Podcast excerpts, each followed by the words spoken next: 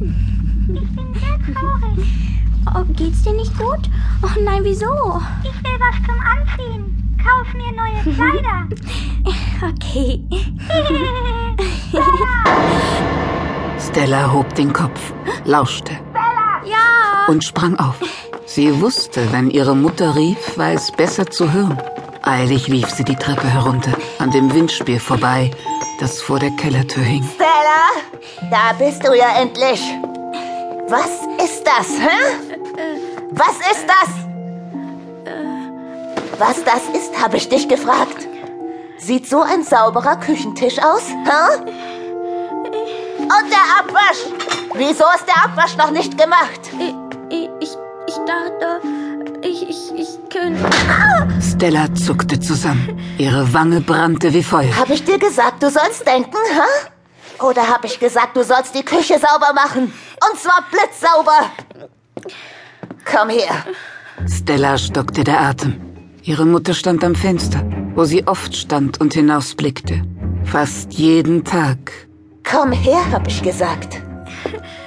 Und Stella kam, wie jeden Tag. Siehst du das?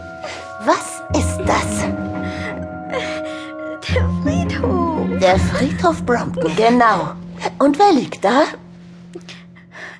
Dad. Weil du ihn dahin gebracht hast, Stella. Willst du, dass ich auch sterbe? Weil ich ständig deine Arbeit machen muss? Nein. Doch, das willst du. Aber wenn ich auf den Friedhof muss, musst du auch hin, Stella. So ist das bei Müttern und ihren Kindern. Hast du das verstanden? Ja. Und jetzt los!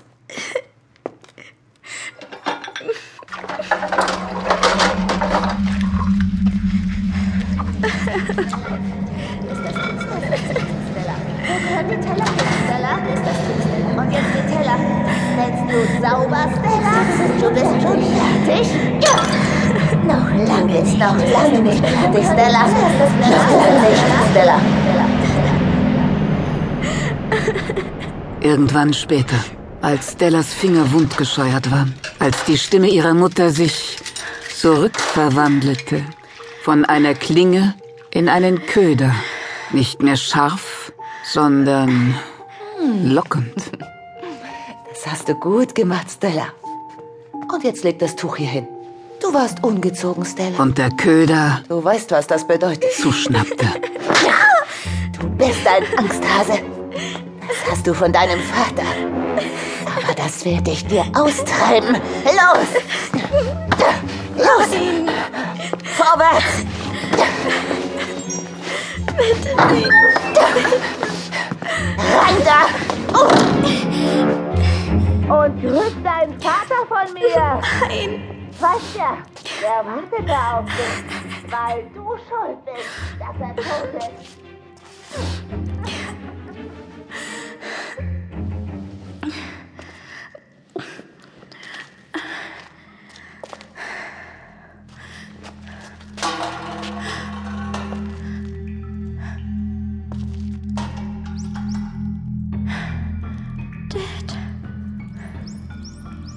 Mom.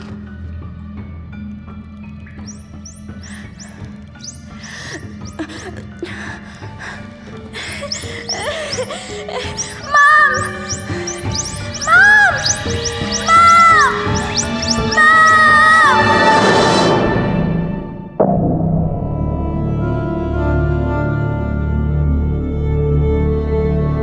Mom! Und es geschah in einer dunklen Epoche, 500 Jahre vor unserer Zeitrechnung, dass ein Mann lebte, der bereits wusste um die Kraft des Bösen, um seine Leiber, Wirte, Kreaturen. Und weil er ahnte um unsere Schwäche, sammelte er sein Wissen und ließ es werden zu Erde und Stein. Und es wurde ein Kreuz, das er weihen ließ durch die Kraft der Engel. Doch das Kreuz war nicht für ihn bestimmt. Und so musste es warten auf seinen Besitzer über Jahrtausende.